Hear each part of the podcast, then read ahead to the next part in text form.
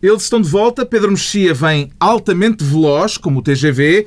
Ricardo Araújo Pereira, penhorado a jardim, agora que já sabe distinguir um caloteiro de um estadista.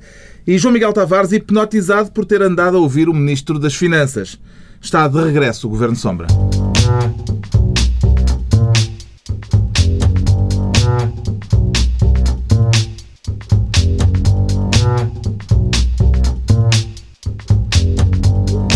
Viva, sejam bem-vindos. Está oficialmente terminado o estado de graça do 19 Governo Constitucional.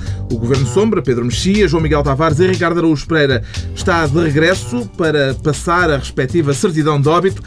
Já foi determinada a causa da morte, Ricardo Araújo Pereira? Uh, acho que o falecimento do estado de graça se deve. Eu acho que ao terceiro aumento de impostos as pessoas começam a deixar de achar graça. É isso. É uma velha lei da comédia que é não, não roubes a carteira das pessoas que elas não acham piada. O momento é... do óbito para si também foi este, o terceiro aumento de impostos? Mas eu tenho que concordar contigo e achar que o estado de graça acabou. Ai, não acabou? Hum, eu tenho dúvidas que tenha acabado, por enquanto. É, eu posso expor essa tese mais à, mais à frente com a história hipno, do hipnotizador do Terreiro do Passo. Ocorre-lhe alguma oração pelo falecido estado de graça? A acreditar que ele terminou, Pedro Mexia? O que, se anunciou, o que se anunciou durante muito tempo foi o óbito do Estado. É? é? Falava-se que, que, ia acontecer o óbito do Estado e do Estado Social. Um, mas o Estado, o Estado Social está um bocadinho, está a fraquejar, digamos assim. Mas o Estado está aí pujante, como se vê pela, pelos, pelos anúncios de aumento de impostos e, portanto, eh, e vamos falar mais vamos daqui a um bocadinho se há estado de graça ou não. Daqui a pouco João Miguel Tavares vai querer ser Primeiro-Ministro, Ricardo Araújo Pereira, Ministro da Despesa e Pedro Mexia, Ministro do Tédio. Antes, o álbum de memórias do verão passado, o que é que reteve destes dois meses e meio em que o Governo Sombra não quis roubar protagonismo ao Governo de Passos Coelho, Pedro Mexia? O essencial? Eu confesso que, que o governo de Passos Coelho, embora seja o nosso país e tudo mais, não foi a coisa mais importante que aconteceu na, na, neste verão. Este verão não houve silly season, foi a primeira vez, acho eu, desde há, há muitos anos, se é que não a primeira vez, porque houve, houve o atentado na, na Noruega, houve um, os tumultos em Londres e noutras cidades inglesas, houve o caso Strauss-Kahn, houve uma série de, de acontecimentos internacionais, a e Líbia... isso os, os impostos iam aumentando. Exatamente, portanto, estava toda a gente a ver a CNN, então eh, eles, eles, eles aproveitaram. Portanto, foi eu do, de, desses casos... Ah, e houve um caso nacional que não tem tem ou não tem, não, não sabemos ainda diretamente a ver com este governo, um, que é o caso dos espiões, que eu acho que é provavelmente o caso mais uh, fora das questões financeiras é o caso mais grave que acontecido em Portugal. A espionagem últimos... a um jornalista ou o caso da espionagem para efeitos maritais?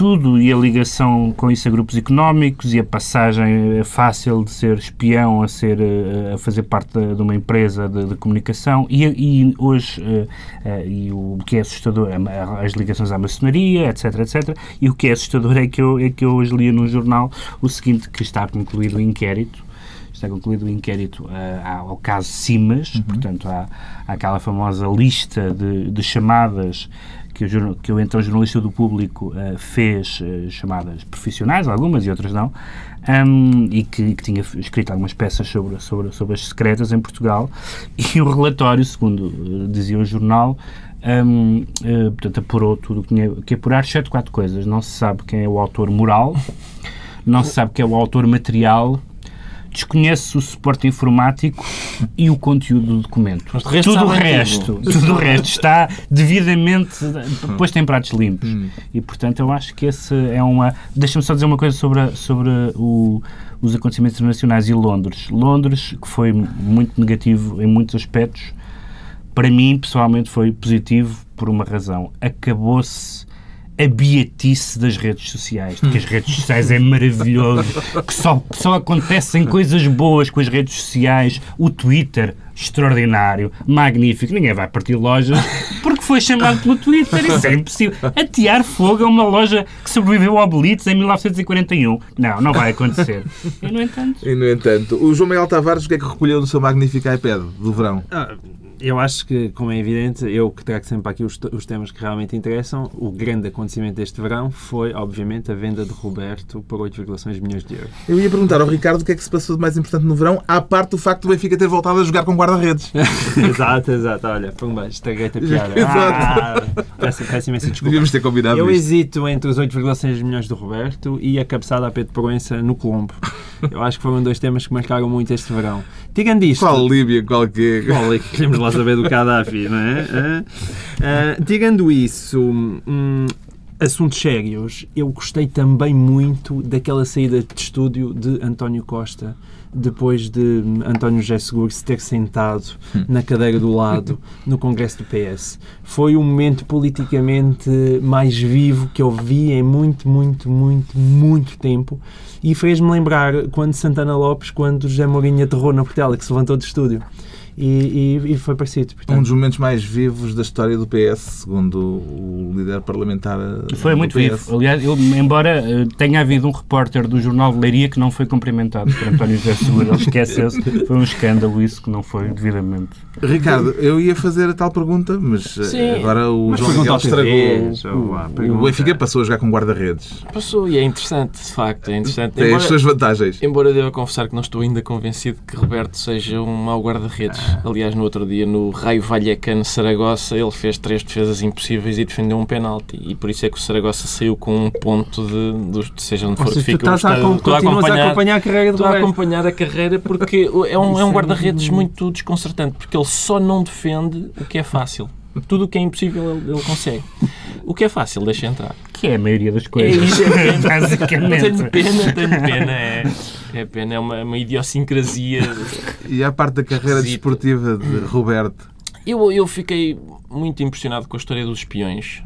Porque eu lembro-me do tempo em que os burocratas sonhavam com uma vida de espião, de, de ação e aventura. E agora é o contrário. São espiões que sonham em ser ir para uma empresa, trabalhar num escritório. E conseguem. uh, isso é interessante. E também gostei da, da dimensão de 007 encontra as revistas cor-de-rosa. Gostei muito de uma espionagem para efeitos de uh, matrimónio.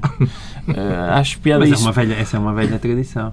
Sim, mas não, não estamos habituados a que sejam espiões a hum. fazê-lo. Não é? Uma coisa é um detetive privado meio manhoso, outra coisa é um espião do Estado estar a ver Com é espreitar pelo quem? buraco da fechadura. Eu lembrei-me de outra coisa, desculpa lá, que eu acho que é importante, porque a mim afeta-me muito, que é a minha relação de amor com a Alemanha foi um bocadinho abalada este verão. Porque eu, eu sempre fui...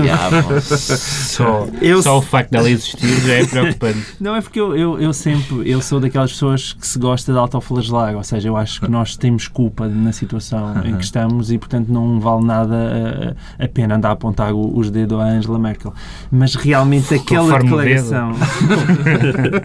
Agora, aquela declaração daquele comissário europeu com nome impronunciável que defendeu que, que as bandeiras dos pecadores da dívida podiam ser colocadas a meia haste, eu realmente aí dá, é um passo longe demais, porque quando a Alemanha começa a defender medidas simbólicas para uma aplicar estrela, não? países uma, uma, uma estrelinha na lapela. Pois é isso, quer dizer, é, é um bocadinho é, é, é não ter Ai, memória do século XX e eu até nem sou muito sensível, quer dizer, não sou daquelas pessoas que acham que temos que andar sempre com os livros de história atrás e que a Alemanha tem ainda não, estás, continuar estás quase na, a chegar àquele nível Boaventura Sousa Santos que escreveu.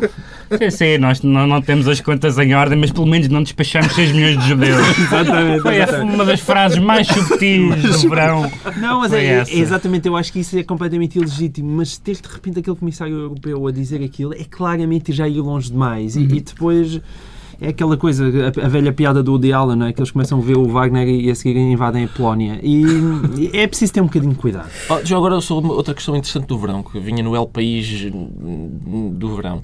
Uh, aquele número, aquele número que saiu. Verão. Sim, número de verão do El País. Uh, pode ter sido ontem, atenção, eu não sei. Mas uh, o que é o seguinte: a Bélgica não tem governo há 500 dias, parece que é recorde mundial. E cresceu mais do que a Alemanha no primeiro semestre deste ano.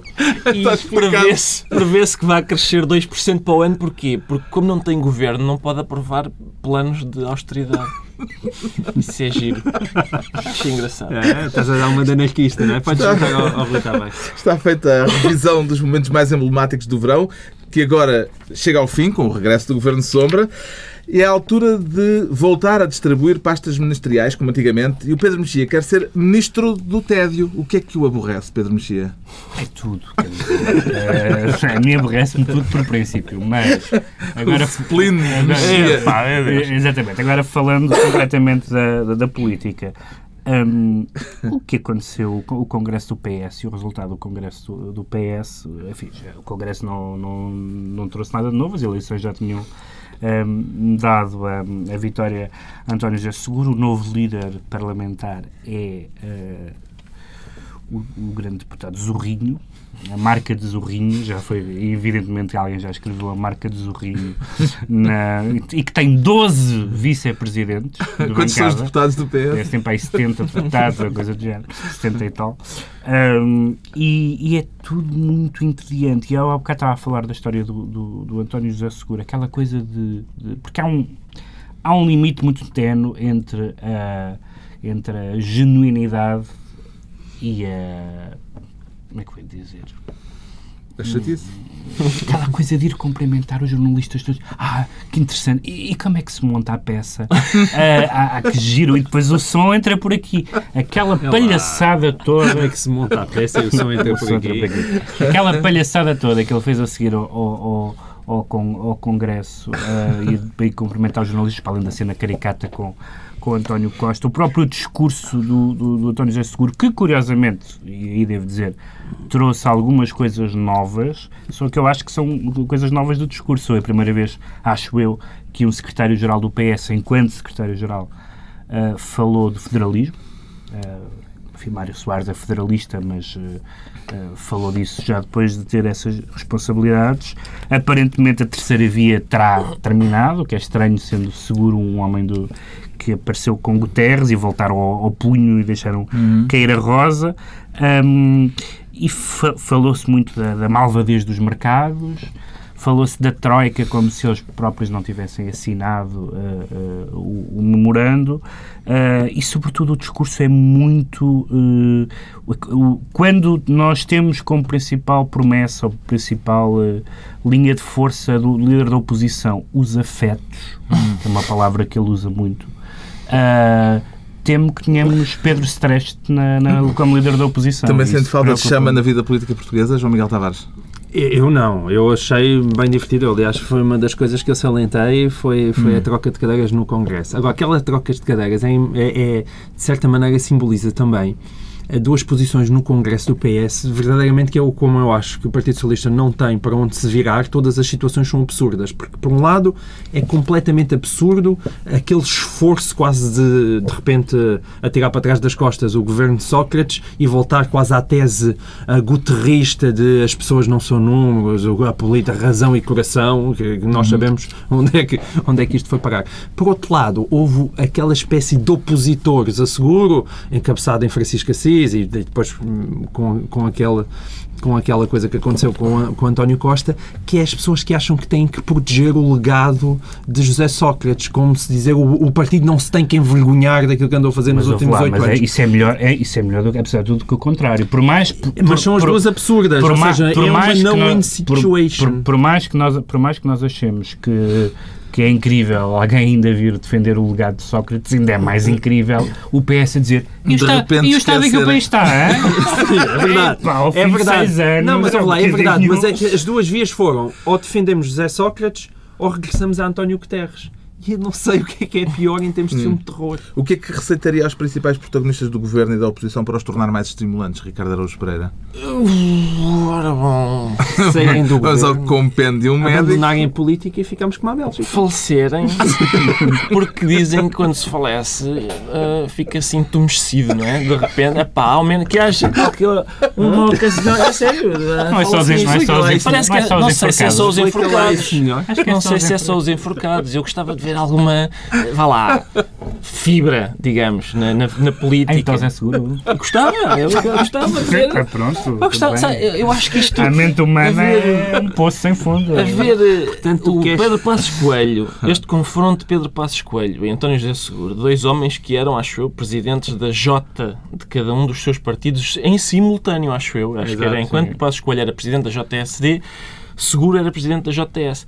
E realmente a juventude partida, o mofo, o, mo- o bolor que, que ressuma das juventudes partidárias, eu acho que se o Fleming ressuscitasse e fosse à JSD, descobria três vacinas.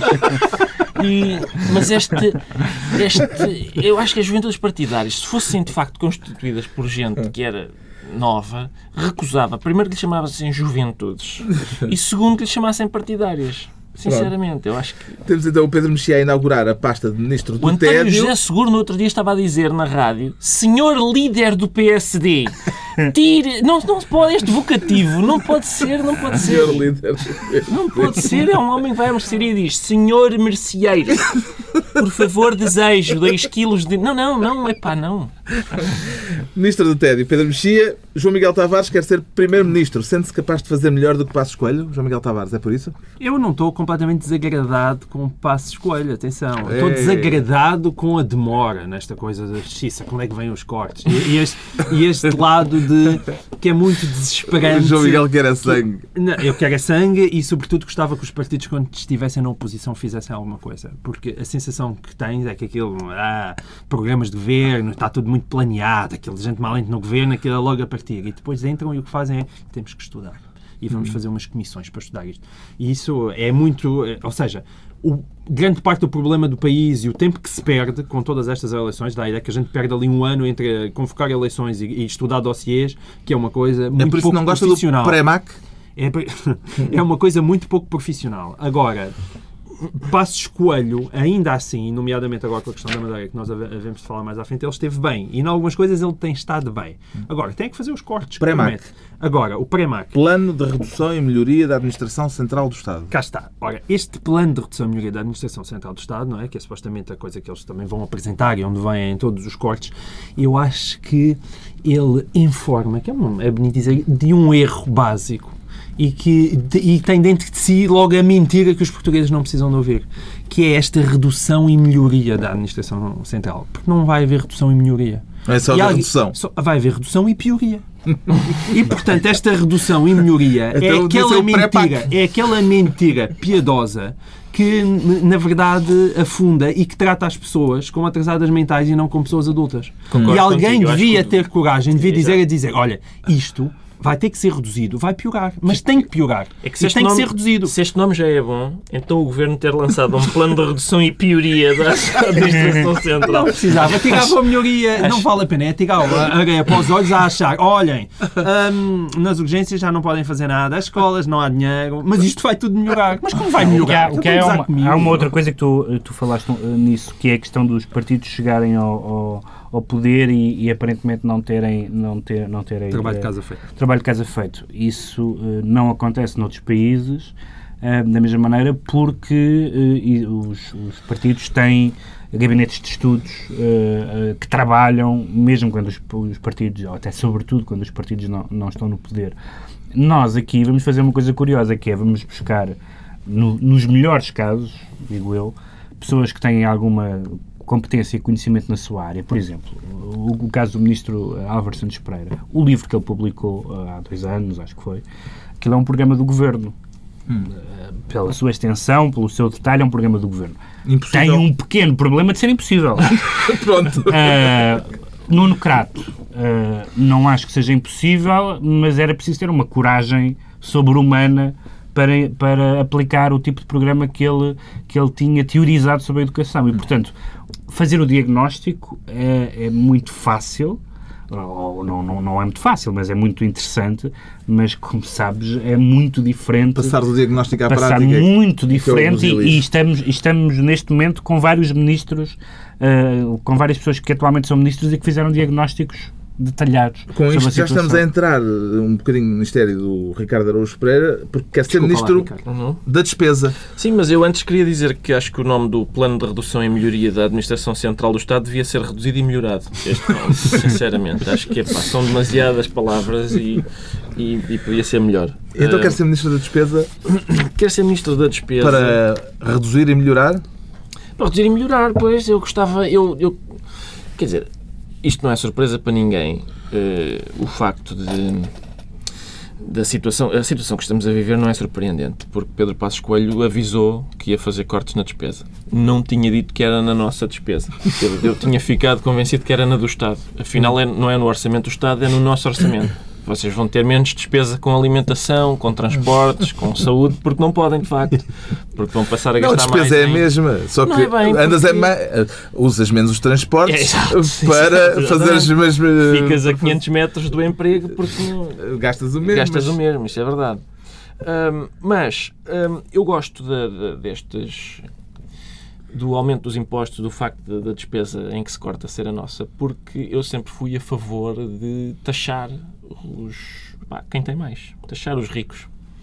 E, e eu- isto foi uma reflexão que fiz durante o verão, eh, foi a única, aliás, que é Portugal é um país de milionários, de gente milionária, no sentido em que cada português é dono de um banco, que é o BPN, e de uma ilha, que é a Madeira. Normalmente a vida do milionário é essa, tem um banco, tem uma ilha, e nós todos temos, porque estamos a pagar mensalmente para ter uma ilha e um banco. E portanto, nessa É medida, sim, é, mas, mas é nossa. Somos nós que estamos a pagá-la. E portanto, nessa medida, somos todos milionários e é justo que se taxe os milionários forte. Ah, E como é que se explica o entusiasmo? Só, só uma correção. Somos todos milionários, menos América Mourinho. Não queria estar Ah, pois, pois, não não, queria é um trabalhador. Sim. trabalhador. Como é que se explica o entusiasmo dos liberais que estão no governo pelos impostos, Pedro Mexia? Porque nós não temos liberais. Eh, Os liberais, os, os liberais portugueses. eh, Espera aí, então nunca houve verdadeiro liberalismo em Portugal e agora não há verdadeiro liberais. Não, nunca há nada de não, não, verdadeiro. não, não é isso. Como é que nós, nós passamos a ter eh, neoliberais sem termos tido liberais, não é? É um bocadinho, é um bocadinho, é um, é um salto de etapas. Aliás, nós vemos, por exemplo, por exemplo, um exemplo muito claro. Eh, E eu até percebo a lógica que está por detrás disso, mas a televisão e, o- e a privatização da RTP escândalo RTP, o dinheiro que se gasta com a RTP, vamos acabar com isso. E eu até, até certo ponto, pelo menos, concordarei com esse discurso. Muito bem, vamos privatizar a RTP.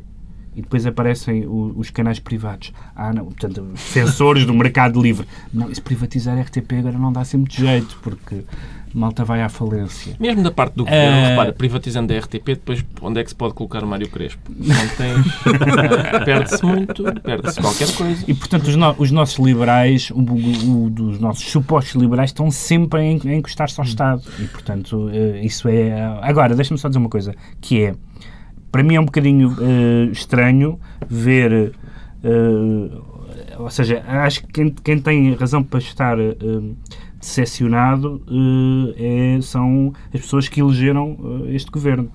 Porque, claramente, os eleitores de, de centro-direita não são, eh, teoricamente, defensores do aumento dos impostos, ao contrário da esquerda, que gosta até daqueles países nórdicos onde há impostos altíssimos. E onde, e onde o Estado onde- e onde- funciona e onde- e onde- bem. e onde o Estado funciona bem. Fornece serviços bons. Mas, ao mesmo tempo, a, a esquerda ficar, alguma esquerda ficar a protestar contra o corte da despesa, contra o não corte da despesa, também é absurdo, porque Álvaro Santos Pereira, no, no, no tal livro, diz- dizia que o, corte da despesa do Estado, para ser eficaz, tem que ser 45% em prestações sociais.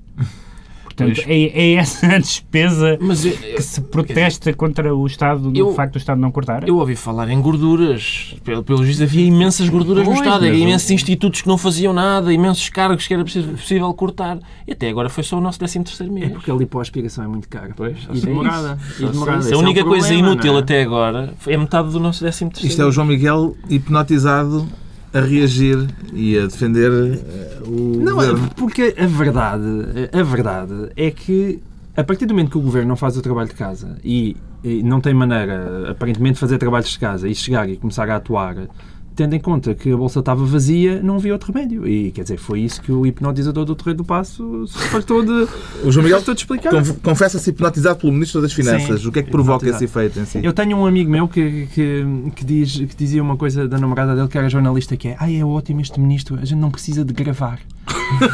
E é verdade, aquilo Dá dá, para tempo tirar, para tirar à notas mão. É maravilhoso. Ou seja, para os jornalistas é uma grande felicidade. E para mim, Poupa sem pilhas. eu, eu estou fascinado com o Vítor Gaspar, e quero já aqui dizer, porque eu começo a ouvi-lo, tipo, a situação do país é grave e essa situação exige a tomada de medidas impopulares e difíceis.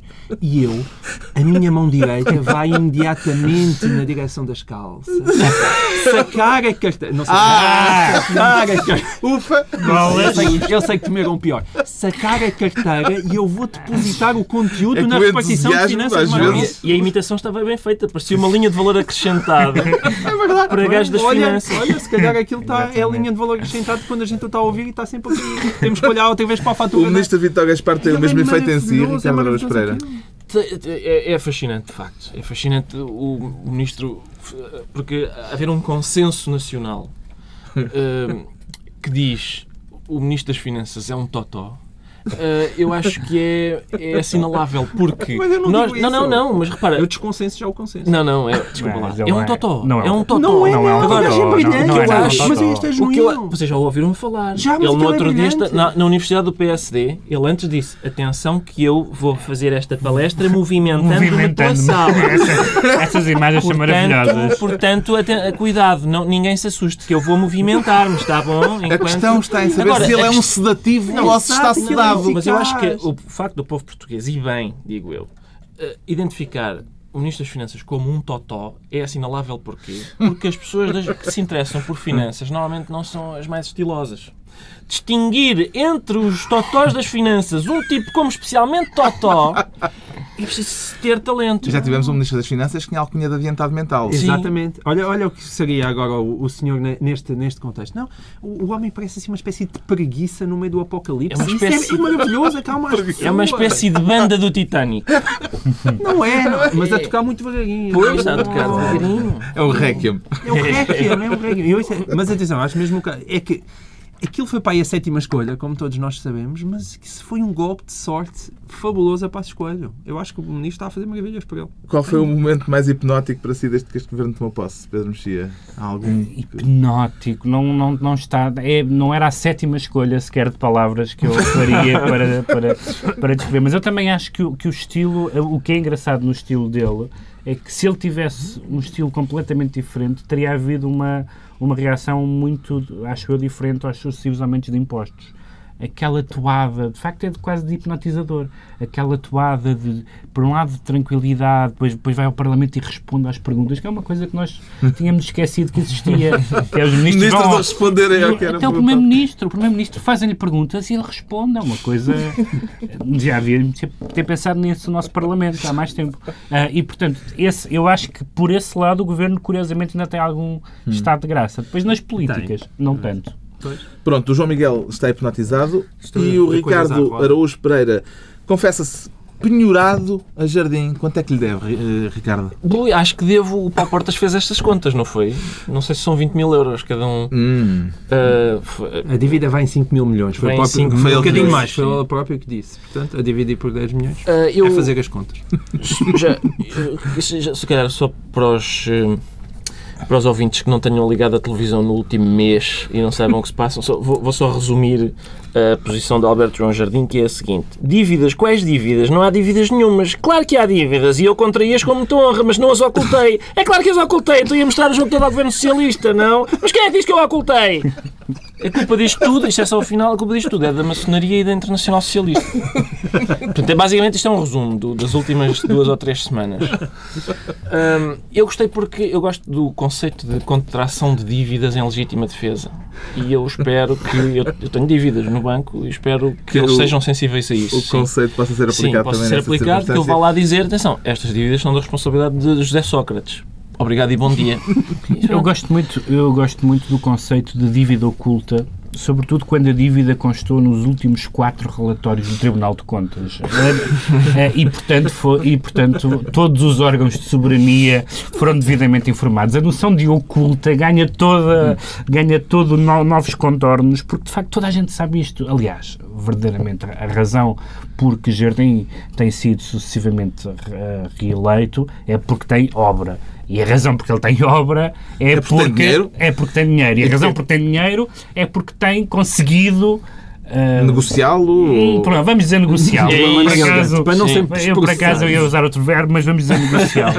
Ah, e, e- e deixar de crescer o endividamento de uma forma absolutamente descontrolada. É óbvio que assim se faz obra. Algumas dessas obras eu vi ontem numa reportagem da SIC. Vi, por exemplo, uma marina que, há, que não tem um único barco e custou não sei quantos milhões de euros, e um centro comercial, não sei se era junto da marina, acho que é o Fórum Machico.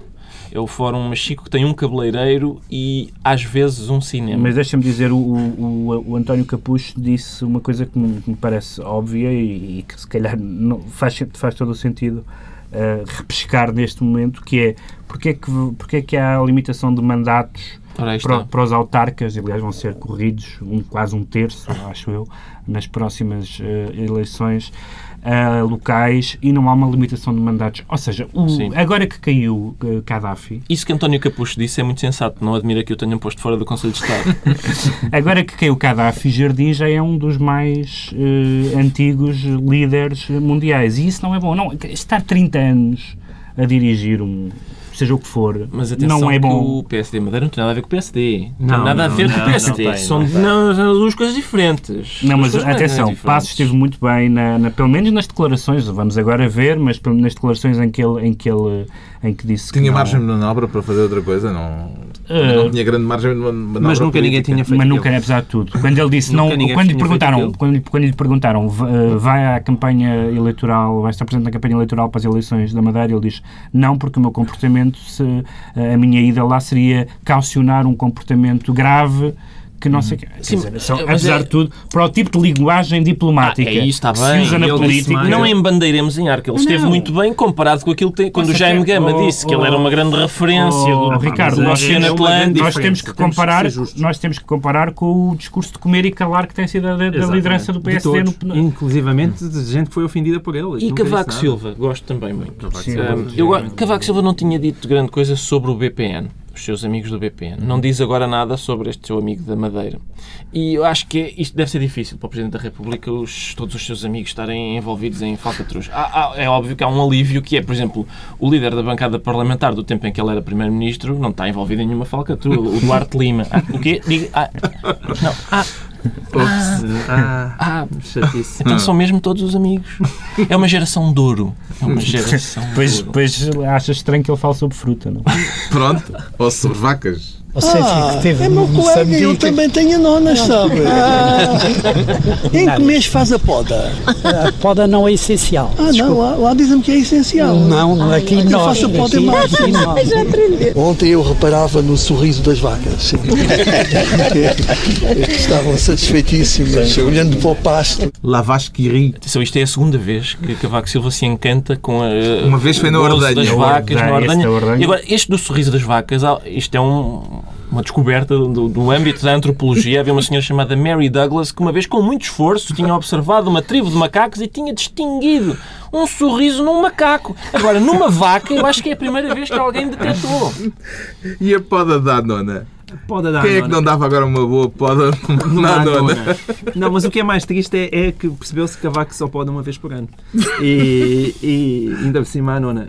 Só e isso pode, é, meu é pena.